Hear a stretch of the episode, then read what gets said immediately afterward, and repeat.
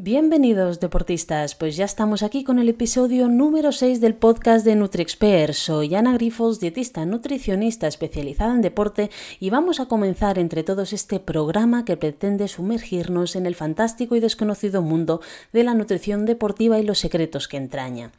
Así que en este sexto episodio vamos a hablar sobre las analíticas de sangre y cómo descubrir pequeños desajustes que puedan afectar a nuestra salud y por lo tanto a nuestro rendimiento deportivo.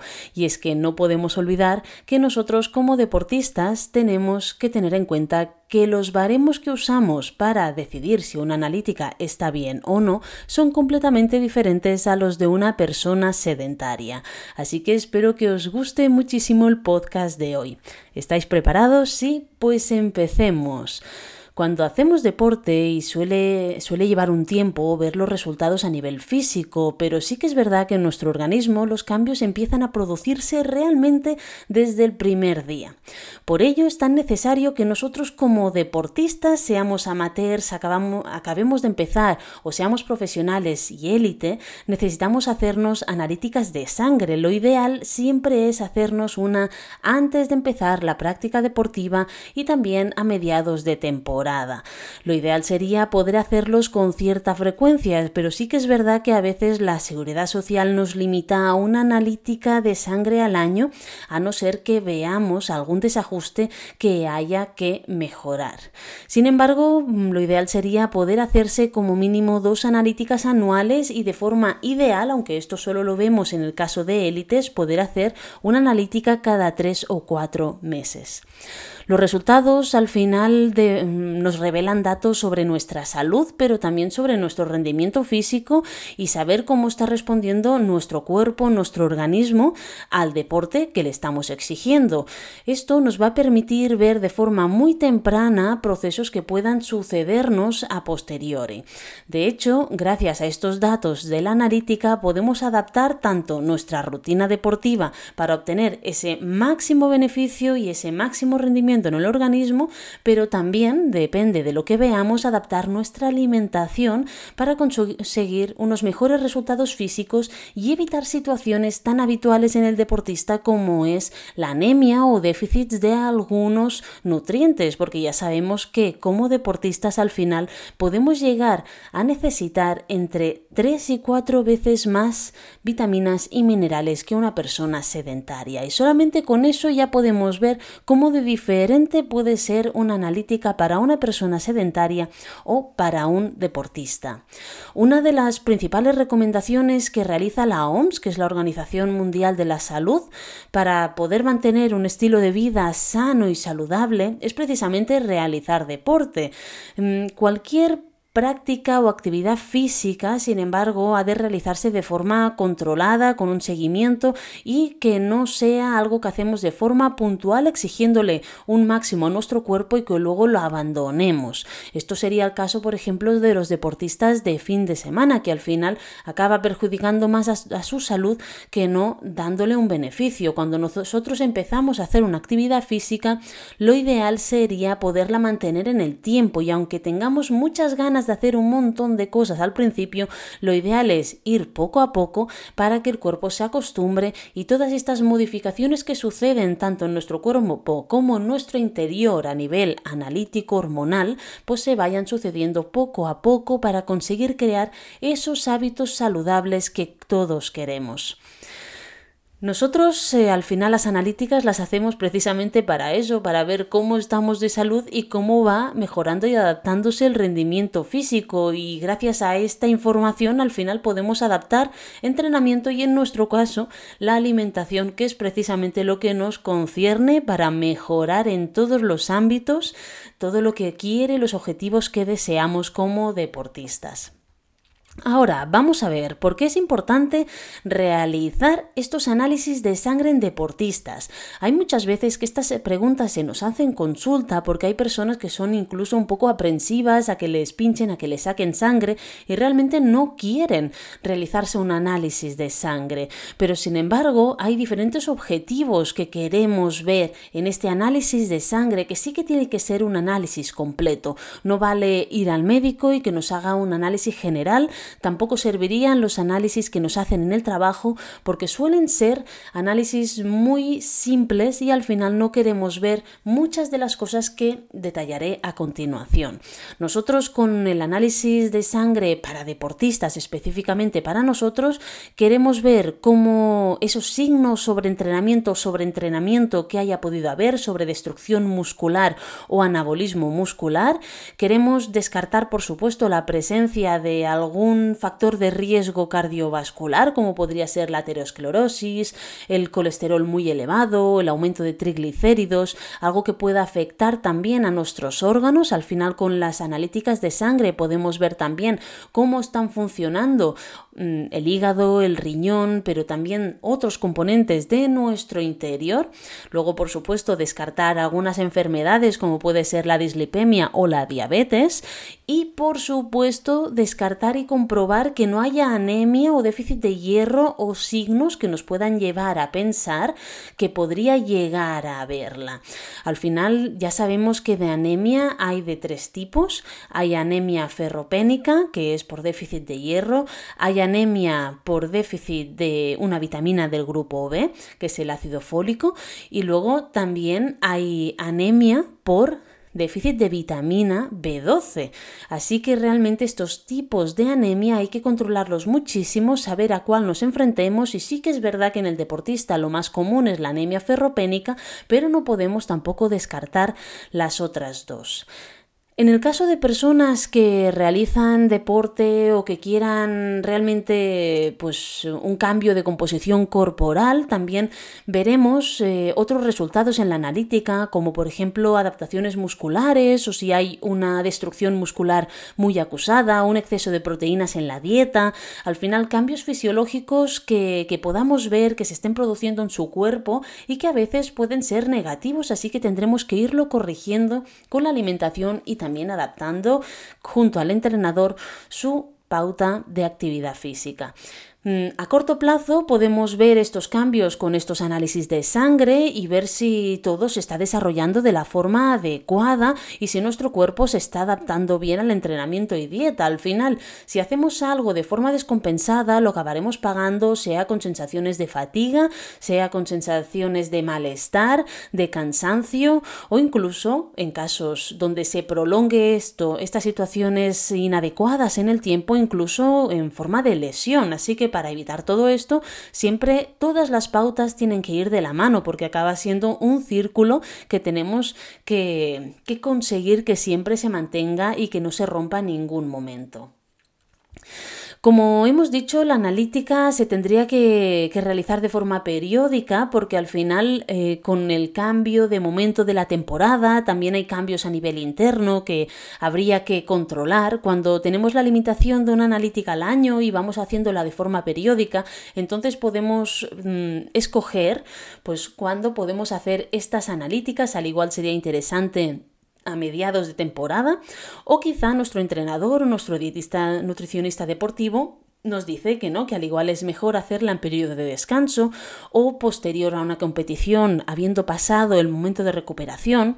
Al final, mm, en función de lo que queramos ver en cada momento, de los déficits que hayamos visto anteriormente o de cómo conozcamos al deportista, será cuando podamos ponernos de acuerdo con el resto de personas del equipo para decidir cuándo es mejor para esta persona hacer la analítica. Esto cuando hay limitación de analíticas. Cuando no hay limitación, podemos hacer dos al año tres al año, incluso cuatro, pues es perfecto. Simplemente entonces tenemos que vigilar que no coincida, por ejemplo, antes o después de una competición por, por unos motivos muy simples. Antes de una competición, mm, a mí personalmente o a los miembros de NutriExpert no nos gusta extraer grandes cantidades de sangre en una analítica completa deportiva se usan pues algunas cantidades más elevadas que pueden suponer hasta el doble de una extracción normal simple para una persona sedentaria. Así que para evitar esto, que al final lo que comporta es una extracción también de hierro, que es un componente muy importante para el deportista, pues lo que intentamos es que al menos un mes antes de una competición importante, pues no hagamos un análisis de sangre y luego también después de una competición importante, exigente o de larga duración, es mejor tampoco hacer análisis de sangre, porque por supuesto el cuerpo tarda un tiempo a recuperarse. Tú puedes pensar que después de una carrera de 100 kilómetros, o después de un Ironman, o después de haber hecho una brevet en BTT, pues tú puedes pensar que realmente estás bien, estás recuperado, al cabo de dos semanas puedes volver a entrenar perfectamente, pero a nivel interno lo que no se ve sigue alterado y sigue mm, adecuándose y adaptándose a la nueva situación. Así que realmente una cosa es lo que podemos ver a nivel externo, cómo nosotros nos sentimos, otra muy diferente es cómo está nuestro cuerpo en el interior. Así que nosotros recomendamos que al menos durante las 3-4 semanas posteriores a un evento, a una competición muy importante, muy exigente, no se hagan analíticas de sangre porque al igual los valores no saldrían 100% como deberían de salir. Entonces, eh, ¿por qué estoy diciendo constantemente que el análisis para deportistas, una analítica de sangre deportiva, es completamente diferente a una analítica para personas sedentarias? Pues al final, en los deportistas estudian unos parámetros muy diferentes para evaluar diferentes cosas que en una persona sedentaria, al igual, no es necesario.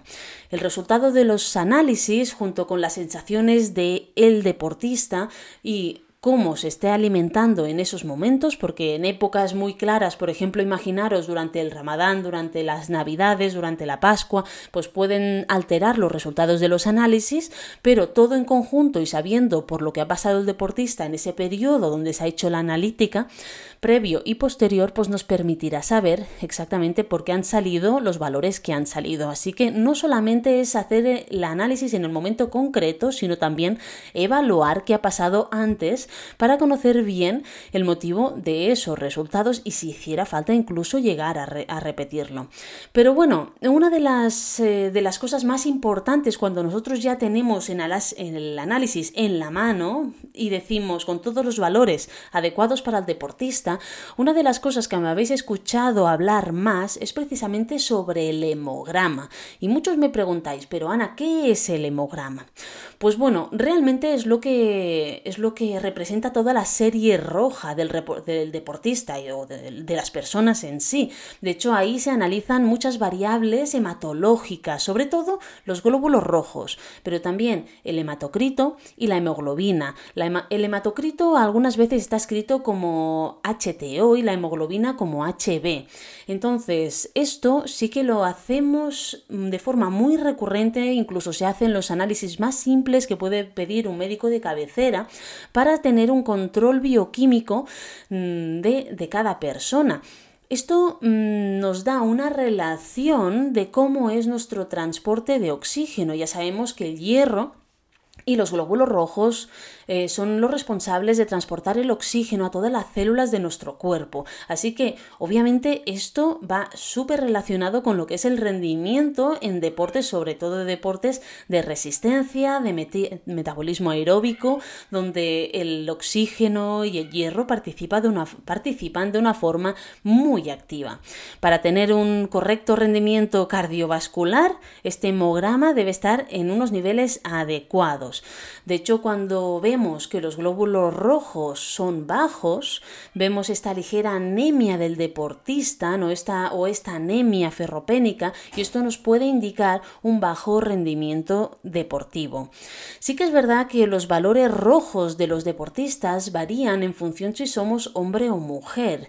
¿Qué ocurre? Que los hombres no tienen una pérdida activa de, de sangre, de hierro de forma mensual, pero las mujeres sí. Y estos son uno de los pocos valores en los que vemos que la mujer debería tener unos niveles superiores de hemoglobina, de hemograma, para conseguir que cuando haya la pérdida por menstruación de este hierro sanguíneo, al final no se afecte. Sí que es verdad que la mujer tendrá muchas más variables en este hemograma y por eso tenemos que conocer el momento en el que hacemos la analítica de sangre y saber si ha sido en, antes de la menstruación, después de la menstruación o en el periodo ovulatorio. Así que en mujeres realmente se tienen que conocer muchos más aspectos que no solamente la analítica de sangre cómo ha salido. En deportistas de alto rendimiento también puede aparecer lo que le llamamos los profesionales del deporte como la anemia del deportista. Para que os hagáis una idea, los deportistas pueden aumentar el volumen sanguíneo hasta un 20%. Esto simplemente ocurre cuando el cuerpo se va adaptando al deporte, como hay una, mayor necesidad de este transporte de oxígeno, lo que hace es aumentar este volumen sanguíneo, digamos. Tenemos un poquito más de sangre circulando en nuestro cuerpo. ¿Qué ocurre? Que esto al final lo que hace es diluir un poquito la propia sangre y entonces podemos ver un ligero riesgo de anemia que luego vemos que, no afecta para nada al rendimiento. A esto se le llama anemia del deportista, pero no se tiene que considerar como una anemia real, sino como una adaptación al ejercicio. Es un poco complicado descubrir estas anemias y tiene que haber un control muy seguido y muchísimas analíticas de sangre para ver eh, cómo está avanzando en el deportista y cómo la afecta a su rendimiento deportivo y en función de su alimentación. Pero normalmente son estos, estos valores que solemos ver en, en hombres que al tener mayor masa muscular, mayor volumen corporal, pues vemos también una mayor dilución de la sangre que vemos que están al límite de los valores de hemograma adecuados, pero sin embargo su rendimiento deportivo es máximo. Así que esto hablándolo con el dietista nutricionista deportiva y con su entrenador se acaba decidiendo si realmente esta anemia se debe al aumento de volumen de la sangre y por lo tanto no es verdadera o por el contrario sí que lo es y entonces ya se vería porque la anemia al final todos sabemos que provoca cansancio, falta de rendimiento y desmotivación.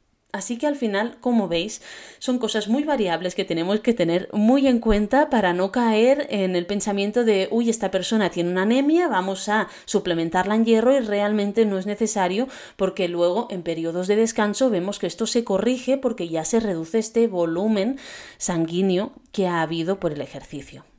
Luego también uno de los valores muy interesantes en los deportistas es precisamente la glucosa. La glucosa, eh, bueno, los niveles de la misma disminuyen gracias a la realización del ejercicio cardiovascular, ya que se usa y entonces eh, usamos esta glucosa como, como, bueno, como energía para nuestra práctica deportiva. Y además el ejercicio cardiovascular y la dieta adecuada, saludable y adecuada al deportista nos ayudan a la prevención de la aparición de la diabetes. De hecho, vemos unos valores de glucosa, glucemias mucho más controladas en personas físicamente activas con una alimentación saludable, equilibrada para el deporte que hagan, que no en personas que son sedentarias. Así que esto es un punto que los deportistas siempre tenemos a favor. Además, también analizamos otros, otros valores como son bueno, el, el colesterol, el hierro, hormonas, orinas, factores renales, que luego detallaremos con más, bueno, con más énfasis. Pero sí que cuando nosotros vemos en la analítica algún valor que puede ser patológico para el deportista, es importante ponernos enseguida en contacto tanto con el médico deportivo, el entrenador, el dietista nutricionista, para poder hacer esas correcciones necesarias y si eso mm, no corrige el problema, acabar mirando cuál es la causa. Al final ya sabéis que yo soy más partidaria de buscar la causa que no corregir el problema, porque si nosotros corregimos el problema sin saber la causa, no estamos dando una solución real al problema. Así que siempre lo importante es descubrir por qué ha pasado eso y a partir de aquí sí buscar las correcciones que sean necesarias. Bueno, creo que todos sabemos que la extracción de sangre, cuando nosotros nos vamos a hacer una analítica de sangre, tiene que ser en ayunas.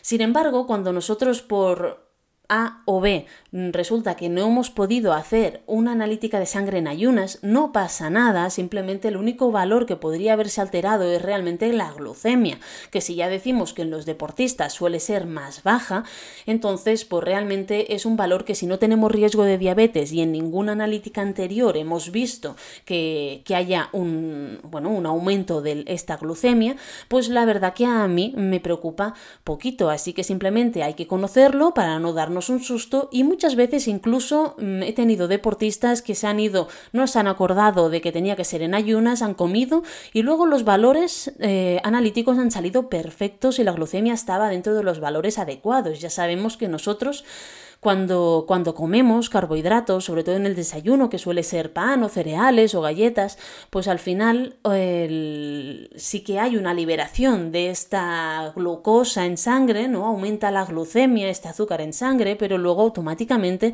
eh, sale la insulina a corregir los excesos. Así que muchas veces lo que vemos realmente es que en la analítica los valores están perfectos. Así que nada, simplemente se pone en conocimiento del profesional para que lo sepa, por si hay algún valor que sale un poquito extraño, pues que sepamos que esta analítica no se ha hecho en ayunas, pero realmente lo único que afectaría es a esto. Sin embargo, lo mejor es hacerlo en ayunas para poder evaluar todos los valores que tengamos que evaluar de la mejor forma posible. Luego, bueno, una, una, de las cosas interesantes en, en, deportistas de alta montaña, ¿no? Es precisamente sobre esta serie roja, sobre los hematocritos, que pueden, a partir de los 1500 metros de altura, puede adaptarse a ese menor porcentaje de oxígeno que puede dar la, altitud. Y de hecho, los eh, valores normales pueden oscilar entre el 40 al 55% en hombres y en mujeres entre el 38 y el 47%. Pero luego podemos ver que ese, ese hematocrito, ese volumen total de, sangre, bueno, de glóbulos rojos en la sangre, pueden aumentar en estas personas que hacen largas temporadas en alta montaña. De hecho, se empiezan a ver adaptaciones a partir de las tres semanas en alta montaña. Imaginémonos una persona que se está adaptando para subir un 6000 o un 7000 o un 8000. Pues al final realmente lo que estamos buscando es esta adaptación. Pero sí que es verdad que hay que tener en cuenta que cuando bajamos a nivel del mar, estas adaptaciones se pierden muy rápidamente. En dos tres semanas podemos volver a los niveles que estábamos anteriormente. Así que cuando buscamos hacer una salida por montaña o buscamos adaptaciones en alta montaña, sí que hay algunos trucos, ¿no? Como estas tiendas de hipoxia, estas cámaras de hipoxia, para conseguir hacer como una hipoxia intermitente, porque no muchas personas pueden permitirse estar en montaña durante estadías muy largas. Pero bueno, esto es una de las cosas que hacen, por ejemplo, los deportistas de élite o personas que quieran hacer ascensiones a picos muy altos, pero, pero una de las cosas más bonitas es esta adaptación que podemos ver en los glóbulos rojos, cómo aumentan en su volumen total de sangre. Luego también es cierto que que analizamos lo que le llamamos la, serie blanca, los leucocitos, ¿no? los glóbulos blancos, que intervienen en nuestra, en nuestra defensa de nuestro organismo ante ataques de sustancias, infecciones, virus, y que, bueno, vemos valores muy, muy diferentes, entre 4.500 a 10.000 por microlitro, pero sí que es cierto que estos glóbulos blancos, algunas veces cuando estamos en la tercera semana de carga, por ejemplo, en semanas muy elevadas de carga, carga deportiva pueden verse reducidos. Al final, altos volúmenes de ejercicio sí que se ve que afectan a la inmunología de nuestro cuerpo y pueden dañar esta barrera que tenemos en nuestro cuerpo defensiva. ¿Cómo lo podemos compensar esto? Bueno, pues en estas semanas cuidar muchísimo la alimentación, ya que a nivel intestinal, sobre todo, tenemos una gran barrera también a nivel de, protección ante infecciones. Entonces, alimentarnos correctamente, eh, buscar esa microbiota que sea lo más sana posible para conseguir que nuestro cuerpo en esa semana, sobre todo que se ve más expuesto después de una competición, que luego solemos estar, sobre todo en, competiciones muy largas, de muchas horas, que luego solemos ponernos enfermos, pues al final conseguir que esa enfermedad o ese resfriado sea lo mínimo posible. Eh, la alimentación adecuada, la alimentación adaptada, buscar una microbiota lo más sana posible nos va a ayudar, pero sin embargo, pues siempre en función del daño que hayamos podido provocar en estas carreras tan largas, tan intensas o, tan explosivas, pues sí que es verdad que pueden aparecer alguna ligera enfermedad. Muchas veces lo que me veo son personas que acaban el Ultra Trail de Mont Blanc o que han acabado ahora hace poquito la Transgran Canaria, la Classic, la larga, y sí que si no se cuidan bien y al igual en vez de hacer dos o tres días libres, pues eh, toda la semana la hacen libre a nivel de alimentación, con alimentación menos balanceada, pues luego sí que veo que son más propensos a que caigan en algún resfriado, gripe o que enseguida les coja algún virus. Pero bueno, al final son cositas que tenemos que saber y ver qué nos compensa más. Si nos ponemos un poquito enfermos, pero luego no tenemos la siguiente competición hasta el cabo de 3-4 meses, no me preocupa. Eso me podría preocupar en deportistas más profesionales, deportistas de élite, donde seguramente al cabo de mes y mes y medio tienen la siguiente competición. Así que ahí sí que solemos ser los dietistas deportivos mucho más estrictos para vigilar que no haya esta bajada de defensas en ese momento. Luego, em, como he comentado, y esto es algo que tenemos que tener todos claro, que es que nuestra sangre como deportistas es completamente diferente a una sangre de una persona normal. He hablado de este aumento del volumen plasmático que puede ser de un 20-25%. Cuando nosotros pensamos en la sangre, hay que tener en cuenta que un 55% es plasma sanguíneo y un 45% son células. Si nosotros aumentamos entre un 20 y un 25% el plasma, al final eh, estamos aumentando también el volumen total de sangre de nuestro cuerpo, pero las células a veces cuesta más de aumentar. Y a no ser que, hagamos estas estrategias que pueden ser como ir a entrenar en altitud durante periodos más prolongados, pues sí que es verdad que a veces pues se, quedan, mm, se estos volúmenes plasmáticos más elevados y lo que vemos son estas falsas anemias que luego no son reales. Entonces tenemos que ver todos los valores por separado para ver si realmente podemos tener un problema o no. Al final lo que interesa es que este incremento que tenemos nosotros de sangre en nuestro cuerpo consiga que todas las células, todo el oxígeno, todos los glóbulos rojos lleguen a todo el músculo y además que consigan mantener la temperatura corporal que tenemos a pesar del esfuerzo, sobre todo en carreras que transcurran de noche, ¿no? O que sean tarde noche o que sean en invierno. Entonces esto nos dará un marcador muy interesante también a nivel de sensaciones corporales de si estamos teniendo un correcto, unos correctos niveles de hierro o tenemos que aumentarlos. Si nosotros vemos una ligera probabilidad de anemia, creemos que es una anemia del deportista, por lo tanto una falsa anemia, pero sin embargo esta persona tiene frío en invierno cuando hace las competiciones, esto nos podría hacer pensar que al igual no es tan falsa esta anemia como creemos. Así que estos son cositas que al la experiencia nos puede dar y sobre todo el, el conocernos un poquito más a nosotros mismos. Hemos hablado de esta serie roja, hemos hablado de que el sobreentrenamiento, los niveles de hemoglobina, pueden, bueno, con el sobreentrenamiento estos niveles pueden disminuirse, sobre todo lo que se ve más variable es la hemoglobina, que es lo que podemos determinar si hay una anemia o no, gracias a estos valores, ¿vale? el sobreentrenamiento puede hacerla reducir, y entonces, eh, bueno, también el, este aumento del volumen sanguíneo, por lo tanto a veces es un poco difícil saber eh, distinguir esta anemia y tenemos que ir a estas sensaciones que estaba comentando de frío, de cansancio, de irritabilidad, de sueño. Pero bueno, eh, hay otras situaciones en las que podemos eh, tener mm, menos glóbulos rojos, pero sin embargo niveles de ferritina un poquito más elevados, ¿vale? Em, estos son muy comunes en deportistas aeróbicos de alto rendimiento, ¿vale? Por ejemplo, corredores de maratón, nadadores de aguas abiertas o ciclistas de largo fondo. Así que estos deportistas hay que ver bien todos estos valores de serie roja para corregir si es necesario. Luego hay un valor que es el VCM, que es el valor con volumen corpuscular medio que puede mantenerse o puede disminuirse. Este valor es lo que puede hacernos indicar si la anemia que tenemos es normocrómica, hipocrómica o macrocrómica. Esto significa que si es microcrómica, pues los glóbulos rojos son más pequeños, pero hay mucho más volumen de glóbulos rojos, pero son más pequeños. Esto es un tipo de anemia. La macrocrómica es eh, donde el volumen de los glóbulos rojos aumenta para conseguir también llegar a todos los sitios. Esto es otro tipo de anemia. Cada uno de estos valores, este valor este volumen corpuscular medio es el que hago servir más para ver si, si tenemos una anemia sobre todo de hierro o una anemia de B12. Entonces, es muy interesante porque realmente es uno de los valores que queda como más ahí, que no se usa, pero para mí en deportistas es uno de los más usados para descartar si es anemia del deportista, por lo tanto falsa anemia, o es una anemia real que está oculta. Así que esta, empezárosla a ver más, es el VCM, porque es una de las más interesantes en la analítica del deportista.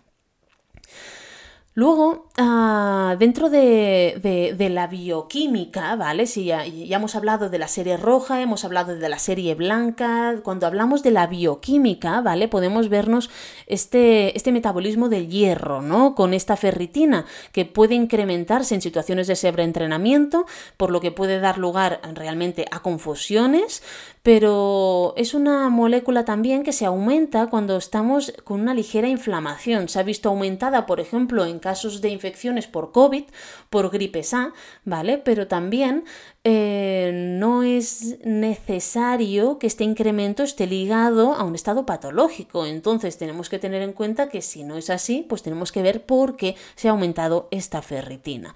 Luego tenemos lo que es el, le llamamos el índice de saturación de la transferrina. Es un biomarcador mucho más específico, induce a menos fallos que la ferritina para valorar realmente su, nuestro metabolismo del hierro es el correcto o no. De hecho, a mí me gusta todas las analíticas para hacer más test error, ¿no? Bueno, pues se ven dos o tres valores, si uno falla pero los otros están bien, te preocupas poco, pero si fallan dos, dices, oye, aquí al igual está pasando algo y sí que tenemos una anemia, ¿no? Entonces, si los valores de transferrina están mm, ligeramente aumentados en deportistas, normalmente nos indica a pensar de que hay un ligero déficit en hierro. Entonces, para mí, esta es un marcador muy interesante en deportistas.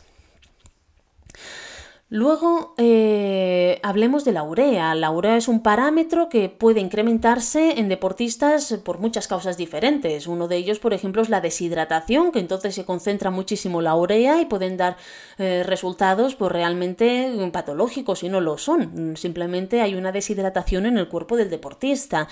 Luego también puede darse el caso de que hayan sobreentrenamiento y por lo tanto se vea la urea afectada, una urea mucho más ácida, por ejemplo, o que haya una ingesta elevada de proteínas, que normalmente este y la deshidratación son los valores que yo como dietista nutricionista más veo. Al final el sobreentrenamiento es el deportista o el entrenador quien lo valora. A mí me toca valorar los valores de hidratación y, alimentación y lo que veo sobre todo son ureas alteradas cuando hay una ingesta elevada de proteínas. Estamos en la era, en la cultura de las proteínas, ¿no? Parece que los deportistas sin proteínas no podamos vivir. Y sí que son importantes las proteínas, sin embargo no son lo más importante que necesita un, deportista. Proteínas no tenemos almacén en nuestro cuerpo, por lo tanto las proteínas que no consumamos, que no usamos para reparar tejido, para crear tejido, las eliminamos. ¿Cómo las eliminamos? Pues a través de la urea, a través de las heces, sobre todo a través de urea.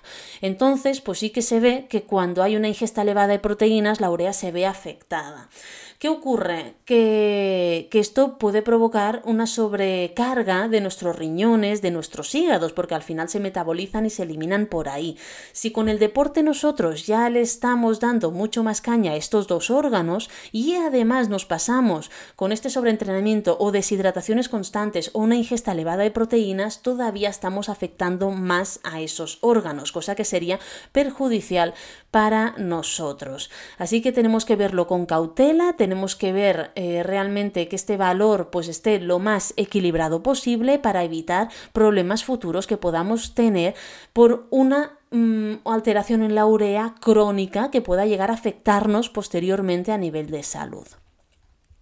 Luego, un valor que me gusta muchísimo es la creatinina, eh, que realmente las personas que hacemos deporte solemos tener unos niveles de creatinina mucho más elevados. Eh, esto es porque tenemos una mayor masa muscular. La, creatinina se, relaciona mucho con la creatina y, y, en el músculo. Entonces, normalmente personas que consumen más proteínas o que puedan estar suplementándose con creatina o que hagan ejercicios de fuerza, potencia, explosibilidad, puede ser que, realmente veamos unos valores de creatinina muy elevados. La creatinina, eh, cuando la evaluamos en sangre, se utiliza también para evaluar la función renal.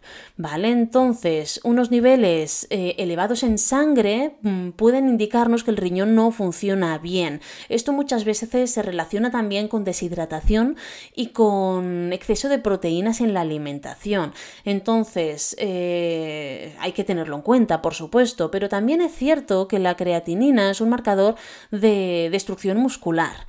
¿Vale? Entonces, cuando estamos haciendo una dieta desequilibrada o un entrenamiento inadecuado, podemos ver valores más elevados porque estamos consumiendo nuestro propio músculo. Así que esto tenemos que ir con muchísimo cuidado y normalmente el médico sí que es verdad que se va a asustar cuando vea estos valores elevados, nos va a pedir un segundo check y una segunda analítica de contraste para, asegurarse de que, de que esto, este valor se corrige. Así que, bueno, en deportistas normalmente ocurre por esto que os he comentado, en personas sedentarias suele dar problemas pues mucho más graves, pero bueno, sin embargo, no está mal pues repetir la analítica para ver si con la alimentación, vigilando un poco el entrenamiento y controlando nuestra hidratación, sobre todo en periodos de verano o humedades muy elevadas, pues podemos corregirlo mm, de forma completamente autónoma, que normalmente es así, no da más problemas. Así que realmente esta función hepática eh, la valoramos con, con, estas, bueno, con algunas enzimas que ya hemos dicho, pero también hay tres enzimas que salen en las en las analíticas, que es la GOT, la GPT y la GGT, ¿vale? Que la GOT también, bueno, se, origina en el músculo, en el riñón y hasta en el cerebro. Y el pico máximo de elevación que podemos tener de esta, de esta enzima eh, se produce después de uno o dos días después de una competición. Suele suele volver a niveles normales al cabo de 3-4 días. ¿Qué ocurre? Que si nosotros nos hacemos una analítica después de un entrenamiento muy intenso o después de una competición muy intensa o muy competitiva y nos hacemos una analítica y vemos estos valores elevados, normalmente el médico se asusta porque va muy relacionado al hígado y entonces puede haber un problema a nivel de hígado. Pero si es un médico deportivo, lo primero que te va a preguntar es ¿has hecho algún deporte intenso antes de esta analítica? Y normalmente la respuesta es sí. Normalmente cuando hacemos un check de control después, dejando, pues al igual haciéndolo en la semana de descarga, ¿no? Después de dos días de, relax, de descanso, de entrenamiento, pues estos valores se, se equilibran. Al final, en el deporte hay una serie de valores que tenemos que tener en cuenta que pueden estar aumentados o no. Y esto es lo que nos va a bueno, no, nos va a variar nuestra percepción de las mismas analíticas deportivas. Por eso siempre os digo que es muy interesante que la analítica deportiva la mida y la vea un profesional que esté acostumbrado a tratar con deportistas, y no realmente nos podemos asustar un, un poco, ¿no? La función renal, que es el riñón, pues eh, la medimos con la urea y la creatinina, que es eh, todo lo que hemos comentado antes, y pasa lo mismo, o sea, después de una competición muy intensa, podemos ver estas, estos valores de urea con deshidratación por lo tanto más concentrados, y de creatinina también elevados por la destrucción de masa muscular. Pero esto, si hacemos la analítica, lo mismo, pues después de un periodo de descanso o después de un par de días de más relax o con, o con un ejercicio menos intenso, normalmente se corrige y llegas a unos valores normales de toda esta función renal. Em, Luego sí que es verdad que hay algunos minerales, ¿no? Que son importantes, por ejemplo, el calcio para la calidad del hueso, el fósforo, ¿no? Que también el, fósforo y el calcio también se encuentran en el hueso, por lo tanto también medirá la, la calidad del hueso. El sodio, por supuesto, es súper importante en el, equilibrio hídrico del organismo y luego el potasio que se encuentra dentro de las células, ¿no? Sin embargo, cuando nosotros hacemos una analítica, como la analítica acaba siendo en momentos, pues después de un día de descanso en momentos muy controlados, estos iones normalmente no se ven grandes variaciones. Mm, así que normalmente se ven que están completamente estándar y no hay que preocuparnos para nada. Lo interesante justamente con los minerales sería poder hacer, por ejemplo, un análisis del sudor, un análisis solamente de los minerales mientras estamos haciendo deporte para ver cómo, cómo se alteran, cómo se modifican, pero esto ya realmente pocas veces se consigue en la élite, mucho menos lo podemos hacer nosotros, además con la implicación que esto llevaría de, de un posible falta de rendimiento porque estaremos extrayendo sangre en la práctica deportiva, ¿no? Entonces, pues al final es algo que es muy interesante para los profesionales de la salud, pero que es poco, poco práctico para los deportistas y pocas veces se ha evaluado estos minerales in situ durante la práctica deportiva. Hay muy pocos estudios al respecto.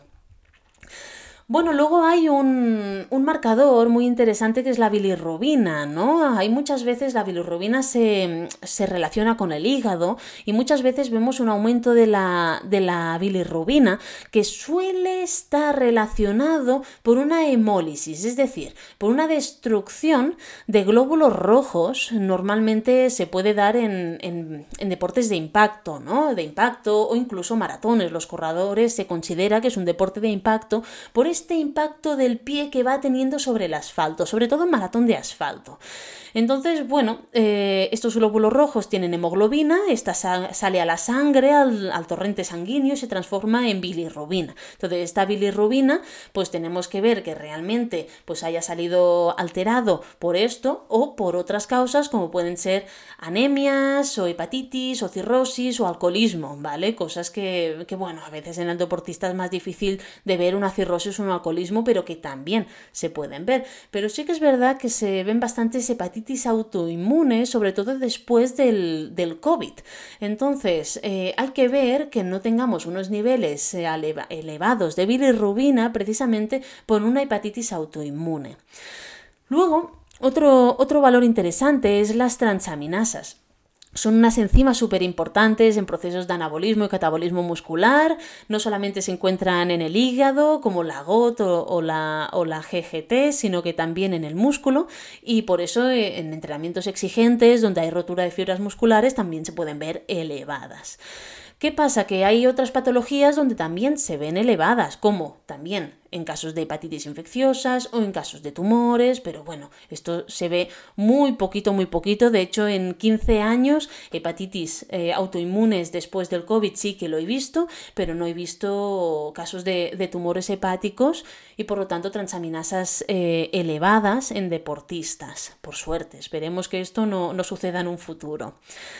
Así que, que bueno, eh, sí que es verdad que puede aumentarse en deportistas de forma completamente normal por la competición, por la destrucción muscular y normalmente pueden aumentarse hasta un 200%. Sí que he visto eh, veces que se ha aumentado hasta un 500% pero, pero porque el deportista se hizo la analítica al día siguiente de una competición de ultrarresistencia. Así que ya poniéndonos en contexto ya vemos que es un caso completamente normal. Al cabo de 15 días la tenía normal y bien. Así que ahí no tenemos que preocuparnos. Luego hay una hay una enzima muy interesante que es la CK, ¿no? La creatinquinasa. Es muy común en deportistas verla elevada, ya que también se encuentra en las fibras musculares y la rotura muscular provoca unos aumentos de esta, de esta enzima, pues muy, muy elevados. Entonces, eh, bueno, mm, sí que es verdad que se relaciona mucho con la rabdomiólisis, que bueno, la vemos muy elevada cuando un deportista sufre de esta afección y esto requiere muchísima hidratación, monitoración e incluso hospitalización. En los últimos casos de rabdomiólisis los tuvimos el año pasado con un deportista que por un evento solidario quiso hacer una cada 15 días un evento de ultrarresistencia y al final pues contrario a lo que le recomendábamos su equipo de, profesionales del deporte, pues siguió adelante con ello pese a los análisis y acabó con una rhabdomiólisis. Claro, no, es una situación nada agradable y, normalmente requiere hospitalización. Casos menos graves y que puede solucionarlo en casa, pero con un descanso y estando muy, muy vigilante con la alimentación, con la hidratación y con la actividad que hagamos. Estos niveles de creatinquinasa se corrigen rápidamente si no hay ningún tipo de problema. Entonces, normalmente al cabo de 3, 4, 5 días o una semana lo sumo en casos de carreras muy largas, pues ya se ven normalizados. Luego tenemos, a mí me encanta esta hormona, siempre la, la, pongo en las analíticas, que es el cortisol, es la que se le llama la hormona del estrés, que puede, puede verse incrementada en los deportistas. ¿Por qué? porque el cortisol está relacionado con la actividad catabólica de nuestro cuerpo, por ejemplo, pérdida de masa muscular o de glucógeno. Entonces, eh, trae una serie de consecuencias completamente negativas para el rendimiento del deportista. ¿Qué ocurre? Que a lo largo del día este, estos niveles de cortisol se van viendo elevados. ¿Qué ocurre? Que muchas veces el deportista prioriza el entrenamiento a su propio sueño. Es durante el sueño y el descanso cuando esta hormona se va reduciendo de nuestro organismo hasta conseguir que estos niveles de, cortisol estén dentro de unos parámetros normales. Nosotros en la mañana es cuando menos niveles de cortisol tenemos, donde estamos mejor, se van elevando durante el día. Si tenemos estrés, pues por supuesto se van a elevar mucho más. Si no tenemos un buen descanso, esto se va acumulando. Entonces, tiene un efecto contrario totalmente al deportista, trae consecuencias negativas, puede conducir a lesión, además a nivel de alimentación es la hormona que mm, tenerla elevada va, va, a conseguir precisamente que almacenemos más grasa en nuestro cuerpo y, esto por supuesto no es algo que interese al deportista. Así que si ya perjudica al rendimiento, si ah, provoca una acumulación de grasa indeseada, si hace que tu metabolismo sea más lento y la única manera de regularla es un correcto control y monitorización de nuestro sueño, pues lo que tenemos que hacer simplemente es que hay momentos en los que puede ser mucho más interesante priorizar el descanso que priorizar el entrenamiento. Y para mí siempre dormir 7, 8, 9 horas será mucho más interesante en deportistas que conseguir hacer de las 5 horas que nos ha dicho el entrenador, no 5, sino 5 y media. ¿no? Hay veces que es mejor hacer 4, pero hacerlas de calidad, tener un buen control del sueño, un buen descanso, estar relajados para que esta hormona precisamente no nos cause ningún estrago y niveles muy elevados y muy, muy crónicos en el tiempo, lo que hemos visto al final son lesiones. Así que mm, para incrementar el rendimiento, por supuesto, y se tiene que descansar correctamente. Y esto además se ve enseguida, o sea, si tú no tienes eh, un buen sueño y al día siguiente te haces una analítica, vamos a ver unos niveles de cortisol altos. Pero si tú no tienes un buen sueño seguido normalmente y hacemos una analítica, los niveles de cortisol van a estar muy elevados. Entonces, esto hay que controlarlo. Sí que es verdad que habrá personas pues que se salen de esta media, ¿no? Y que resulta que con seis horas, seis horas y media descansen perfectamente pero lo normal para la mayoría son de 7 a 9 horas para un adulto. Para un adolescente son más horas y para un niño todavía más. Así que sobre todo el descanso es una de las cosas puntales que tenemos que tener en cuenta en nuestro día a día para nuestra salud, pero también para el rendimiento como deportistas que somos. En la analítica también a mí lo que una de las vitaminas que no falla es la vitamina D. ¿Por qué? Porque se ha visto que está relacionada con el deportista, pero es que además la vitamina D es la que se encarga de que el calcio se fije a nuestros huesos. Así que tener unos valores correctos de vitamina D va a ayudar a que nuestros huesos estén sanos, fuertes y por lo tanto tengamos menos riesgo de lesión. Pero además es que en la población mediterránea hay un 90% de déficit de vitamina D. Ojo, que esto ya se sabe desde el 2008 que salió un estudio de investigación eh, que se expuso en el Congreso de la FESNAD, que es un congreso de médicos que se hizo en Barcelona, y ahí fue la primera vez que yo escuché hablar de este déficit de vitamina D. Mm, realmente luego al ir haciendo las analíticas me di cuenta que no solamente era muy habitual, sino que en deportistas todavía lo era más.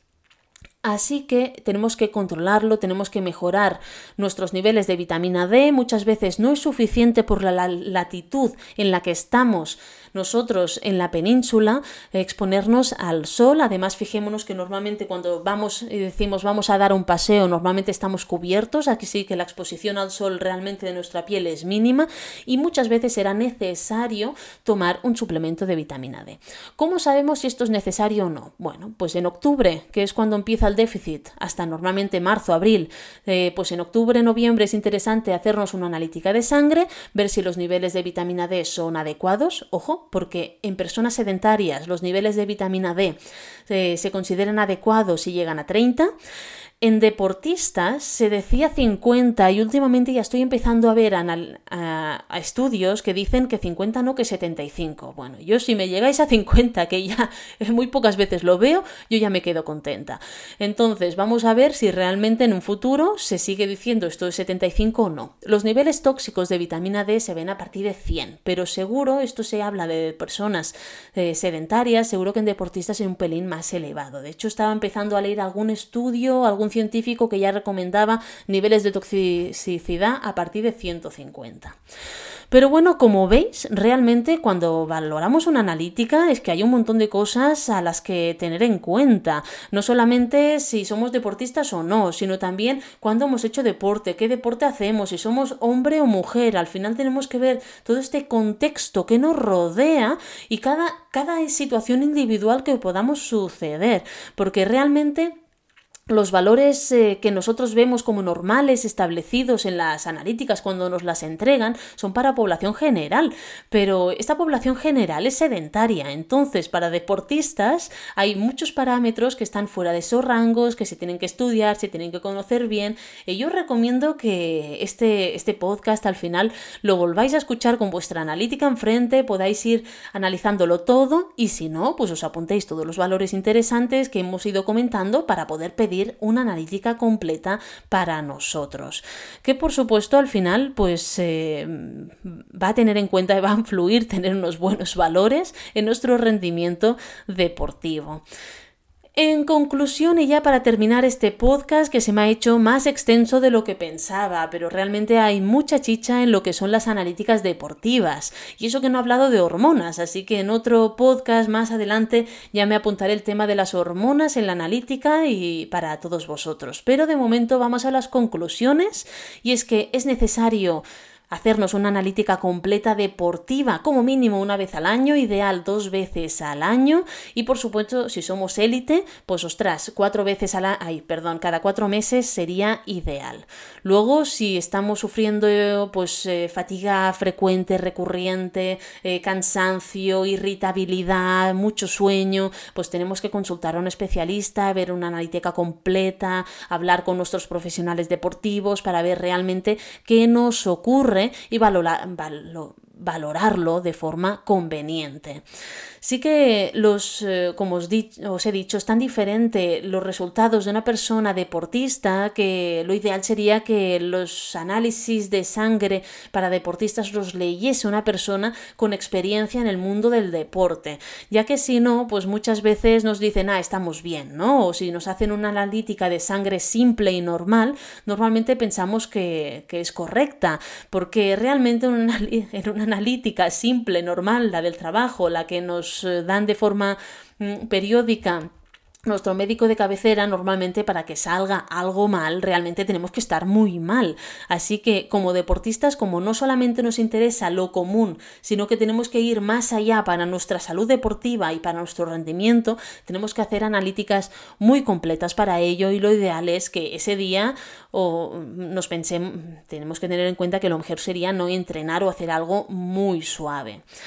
Así que mm, todos estos, bueno, y luego también como último, todos estos parámetros que pueden verse alterados de forma puntual, tenemos que ver por qué ha sido, porque normalmente días después de una competición, de un entrenamiento de series, de un entrenamiento muy intenso, se normaliza. Y si no, se tiene que explorar, se tiene que ver el contexto global para ver por qué está tardando más en normalizarse, pero normalmente no tiene más problema. Y ahora sí, deportistas, finalizamos este extenso podcast detallado sobre las analíticas de sangre en deportistas.